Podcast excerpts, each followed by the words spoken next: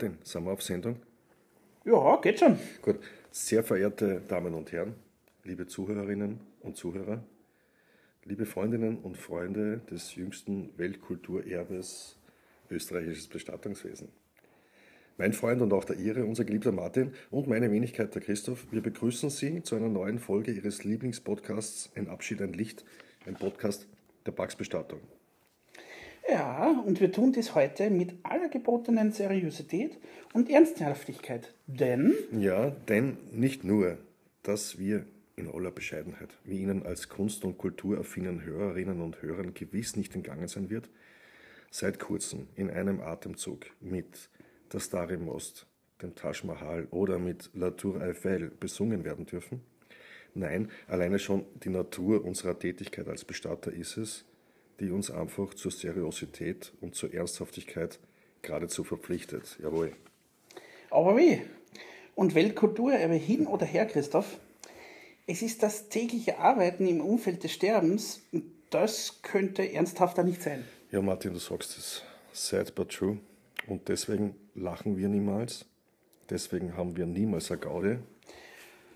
Ja, das stimmt genau. Und deswegen gibt es bei uns auch kein Schmähfilm. was, was schaust du denn so? Also, weil wir gerade bei Ernsthaftigkeit sind, lieber Martin, da möchte ich dich was fragen. Welches ist eines der absoluten No-Gos, die einem Bestatter einfach nicht passieren dürfen?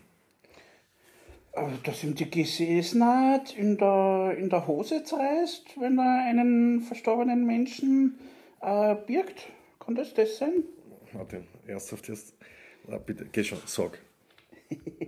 Kommt dir das bekannt vor, Christoph? Ich hab's. Ja, sag jetzt ernsthaft. Was, was darf einem Bestatter nicht passieren? Okay, äh, was einem Bestatter überhaupt nicht passieren darf, mhm. äh, dass er zu spät zu einer Urnenbeisetzung kommt. Danke, sehr richtig. Ich wollte, dass du das sagst. Zu spät zu einer Urnenbeisetzung zu kommen, das gibt es nicht, weil es das nicht geben darf. Das ist unprofessionell, das ist peinlich und vor allem, Martin, ist das respektlos. Stell dir vor, du bist einer der Angehörigen dort am Grab, alle sind pünktlich da, einzig der Bestatter und die Urne noch nicht. Ja? Ja, da war ich mehr als nur sauer, das kann ich dir sagen. Ja, natürlich. Ja. Kennst du einen Bestatter, dem das schon einmal passiert ist? Ja, ich habe schon mal davon gehört. Ja. Wer denn bitte? Ja, was der. Na, sag nicht. Ja, ja, doch, ist so. Mir ist das schon mal passiert. Aber äh, lass dir erzählen, das war so, es war ja nicht meine Schuld. Ja? Geh, Alter. Ja, echt erst. Ich war am Weg zum Friedhof an der Ampel vor mir gibt es einen Unfall mit Blechschaden, die Straße ist blockiert. Es gibt beim besten Willen keine Chance, dass ich irgendwie an der Unfallstelle mich vorbeischlängeln kann. Ach so, du willst dich also auf höhere Gewalt berufen? Ich will nicht nur, lieber Martin, ich tue es, nämlich zu Recht. Also jedenfalls befinde ich mich gefangen im Stau. Die Zeit verringt, es wird knapp mit der obligatorischen Pünktlichkeit. Und deswegen nehme ich das Telefon, rufe die Angehörigen an, um schon vorab zu erklären, das und vor allem, weshalb ich mich verspäten werde. Nur, ich lasse leiten und ich lasse leiten, aber ich erwische niemanden. Also werde ich nervöser und um es kurz zu machen, irgendwann schaffe ich es aus dem doofen Stau raus.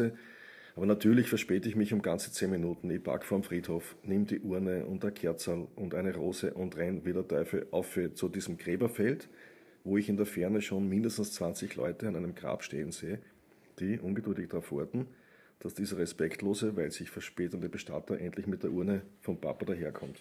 Na servus, so eine Situation ja, brauchst du echt. Ja. Wie haben denn die Angehörigen darauf reagiert? Na, na was glaubst du, geschimpft haben sie, aber wie? Verständlich. Da würde ich dich auch ordentlich äh, zusammenputzen. Nein, nein, nein, geschimpft haben sie schon ordentlich, aber nicht mit mir. Was? Ja, ich bin, äh, ich bin hin, habe mich schon in den letzten Laufschritten dort begonnen zu entschuldigen und zu beteuern, dass mir das noch nie passiert ist. Und da sagt die Tochter des Verstorbenen, ja, das ist natürlich sowas von typisch. Und ich denke mir, okay, gut, jetzt kriege ich halt ordentlich Beton. Immerhin habe ich mich verspätet. Aber vermutlich habe ich da gerade ein bisschen schuldbewusst geschaut, weil sofort drauf sagt dieselbe Dame zu mir, nein, nein, nein, Sie meine ich nicht. Sie können ja eh nichts dafür. Aber das ist sowas von typisch für meinen Vater. Der hat sein ganzes Leben lang nicht gewusst, was Pünktlichkeit ist. Das ist ganz typisch, dass der zu seiner eigenen Beisetzung Sport kommt. Na, echt jetzt? Ja, ja, wirklich. I kid you not. Am Friedhof in Graz, Antritt St. Veit vor zwei Jahren. Also, äh, wirklich voll lieb, gerade dass die Familie sich nicht bei mir für die notorische Unpünktlichkeit des Verstorbenen entschuldigt hat. Echt. eh voll lieb. Ja. Ja, das hat wahrscheinlich in genau diesem Fall äh, sein müssen, äh, dass du dort, dass du, also dass du dich dort verspätet ja, hast, das, sagen wir so. Das denke ich mir heute auch, wenn ich mich daran erinnere. Ich, ich glaube überhaupt, dass wenn einmal ausnahmsweise heute halt ein Hoppala passiert, ne, sich das aber dann doch zum Glück immer recht gut einreiht und manches Mal sogar gar nicht wirklich unpassend ist. Und wenn dann gelacht werden kann, auch und vor allem in einer per se ja nur traurigen und ernsthaften Situation, dann denke ich mir oft, das wird schon nicht umsonst für irgendwas gut sein. Weil Lachen, Humor, das hilft ja schon auch ein eigentlich unerträgliches, vielleicht ein bisschen leichter, soll man sagen, ein bisschen leichter verdaulich zu machen. Ja, das meine ich auch. Gerade Situationskomik ist es, der man sich schwer entziehen kann. Du, das erinnert mich an eine andere Urnenbeisetzung, die mittlerweile ja fast schon als ein bisschen legendär ah, gilt. Ich glaube, ich weiß, was du meinst. Ja. Stichwort Weihwasser. Ja, ja. Christoph, wie war denn das? Okay, gut. Ähm, die Weihwasser-Urnenbeisetzung. Ähm, es ist Sommer, ein heißer Julitag, eine Urnenbeisetzung am St. Peter Friedhof in Graz. Der Kollege im Büro sagt zu mir, Christoph, brauchst nur hinfahren, gut ausschauen und die Urne im richtigen Moment beisetzen, denn die Familie des Verstorbenen bringt einen Priester mit, der die Zeremonie am Grab leiten wird, und zwar einen Priester, der mit dem Verstorbenen und dessen Familie seit 60 Jahren eng befreundet ist. Also außer der Urne brauchst nichts mitnehmen, Christoph, nur dort sein. Gut, ich denke mal, das sollte zu schaffen sein. Und natürlich bin ich, lieber Martin, wie sich das gehört, rechtzeitig und überpünktlich am Grab, bereite alles vor, und dann sehe ich auch schon, wie von weiter oben so ungefähr acht Leute diesen Weg zum Grab nehmen. Einer davon, ein älterer Herr, an der Kleidung unschwer zu erkennen, ein Priester. Und mir fällt auf, dass dieser Priester eine Flasche Mineralwasser in der Hand hat und ich denke mir, siehst du, der Mann ist gescheiter, der hat was zum Trinken mit bei dieser Hitze. Also gut, die Traugesellschaft ist jetzt dann beim Grab, man begrüßt einander, der Priester schüttelt mir die Hand und spricht zu mir, ich muss mich auch bei Ihnen entschuldigen, wissen Normalerweise bringe ich ja immer das Weihwasser selbst mit, aber heute habe ich das doch tatsächlich vergessen. Aber Gott sei Dank, Gott sei Dank war da dieser Supermarkt und deswegen halt nun dieses Mineralwasser. Und dann erklärt mir der gute Mann, dass er, damit das natürlich alles seine Richtigkeit hat, nun vor unser aller Augen dieses Mineralwasser segnen wird, auf das es zu Weihwasser werde und dann kann es schon losgehen. Ja, und spricht's und in der linken Hand hält er das Mineralwasser und beidelt ein bisschen umeinander. Und mit seiner rechten macht er einige Kreuzzeichen, Gebet wird gesprochen und dann kühlt es wirklich schon. Und die Zeremonie soll damit beginnen, dass anfangs also mit dem nunmehrigen Weihwasser das Grab gesegnet werden soll. Der Priester schraubt den Verschluss von der Flasche runter logischerweise Martin in dem Moment kommt wie es kommen muss. und es zeigt sich, dass er im Supermarkt ins falsche Regal gegriffen hat und entgegen seiner Absicht nicht das stille Wasser, sondern das extra prickelnd erwischt hat. Ich sage da, Martin, in dem Moment mit am Zischen fährt die Kohlensäure aus der Flasche aus, so wie der Teufel aus dem Petersdom. Und wir, also alle, ja, die Angehörigen, der Priester selber, meine Wenigkeit mit der Urne in der Hand, wir waren nass von oben bis unten in der Flasche, maximal nur ein Viertel des eigentlichen Inhalts drinnen. Und in dem Moment waren wir alle irgendwo zwischen überfordert, geschockt, perplex, ja, denn, dass du bei einer Urnerbeisetzung letztlich eigentlich tauft wirst, damit rechnest du wirklich nicht. Gell? Und vielleicht ein Sekunden des kollektiven Erstarrens. Und dann, als allererster, fängt sich dieser Priester, ja, einen Augenblick vor uns allen anderen, fängt laut zum Lachen an, hält die Mineralwasserflaschen in die Höhe, grinst und sagt, und ich schwöre, das werde ich nie vergessen, und sagt, gepriesen sei der Herr, es funktioniert also doch. Aber genial. Ja, unpackbar. Ja, der Enkel des Verstorbenen schreit, ma, ist das cool, das hätte dem Opa gefallen. Und da war dann, ich meine, das war's dann mit der Ernsthaftigkeit bei der Urnenbesetzung, da war keine Stab mehr zu machen, echt ein Traum. Äh, e-, echt ein Traum, ja. So eine Schlattfertigkeit, das musst du mal bringen. Ja, unvergesslich, wirklich. Ich bin sowieso ein Fan von Schlagfertigkeit. Also wenn das jemand kann, ja, in so einer Situation, das begeistert mich richtig. Ich erzähle da noch eine letzte Geschichte zum Thema Schlagfertigkeit. Ja.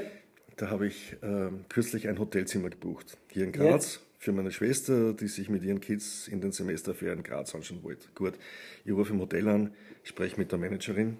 Ja die mich fragt, ob ich eine E-Mail-Adresse habe, denn so könnte sie mir dann die Buchungsbestätigung gleich schicken. Ich sage eh klar, ja, und nenne ihr folgendes als E-Mail-Adresse: christoph.nachname.pax.at und sie dann drauf: Oh mein Gott, oh mein Gott, pax.at, das klingt ja wie die Bestattung.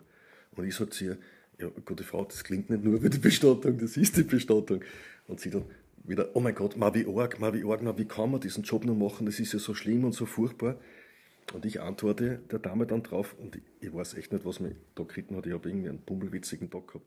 Auf jeden Fall, ich sage zu ihr, na bitte schauen Sie, das ist alles halb so wild. Schauen Sie, und vielleicht ist zwischen Ihrem Beruf und dem meinen gar nicht so viel Unterschied, weil so wie Sie kümmern wir uns auch wirklich gut um unsere Gäste. Und außerdem, habe ich gesagt, außerdem haben wir eine richtig lässige Chillout-Area mit einer enorm leistungsstarken Klimaanlage. Und in dem Moment, wie ich es gesagt habe, Martin, hätte man eigentlich schon selbst auch nicht reinwürgen können, weil da war es dann still am anderen Ende der Leitung und ich, ich denke mir, oh, na super, Alter, also das habe ich jetzt braucht und das wird vielleicht Ärger geben und so. Aber dann nach einer ewig langen Sekunde höre ich, wie da zu meiner Erleichterung gelacht wird auf der anderen Seite und dann sagt die Frau zu mir, das, I kid you not, das war heuer im Februar, dann sagt die Frau mhm. zu mir, naja, mein Herr, das klingt ja alles wirklich sehr beeindruckend und sehr gut. Aber wissen Sie was? Bei uns gab es zum Frühstück auch. Voll cool. Da müssen wir hin zum Frühstücken. Ja, aber 100 Pro. Ja, ja. Martin, weißt, wenn ich mir so anschaue, womit wir jeden Tag zu tun haben, vielleicht ist es gar nicht so schlecht, wenn man sich manches Mal das Lachen oder den Humor beibehalten kann. Ja, lachen können allem Tragischen zum Trotz. Ja, du sagst es, du sagst es. Dann haben wir das jetzt wirklich aufgenommen. Ja, ich glaube schon. Oh, oh, mein Gott, na dann, Martin, dann, dann wird es Zeit, denke ich, dass wir uns für heute verabschieden. Liebe Freundinnen und Freunde der herzlichen Bestattungskultur, in welcher halt einfach auch Menschen am Werk sind, wir danken Ihnen fürs Zuhören. Genau. Bitte gehaben Sie sich wohl, lebensbewusst, lebensintensiv, lassen Sie sich das Lachen nicht nehmen und wenn dann doch die gar nicht lustigen Momente kommen, nicht vergessen, dafür haben Sie jetzt uns, Ihre Freunde von der Pax-Bestattung. Genauso stimmt das, Martin. In diesem Sinne, liebe Leute, alles Liebe, viert euch und bis zum nächsten Mal. Ja, bis zum nächsten Mal, wenn der Christoph wieder sagt. Martin, das mit meiner aufgerissenen Hosen, das war nicht notwendig, okay? oh ja, komm, genau. gehen wir frühstücken, komm, gehen wir. Viert euch. Ciao, ciao.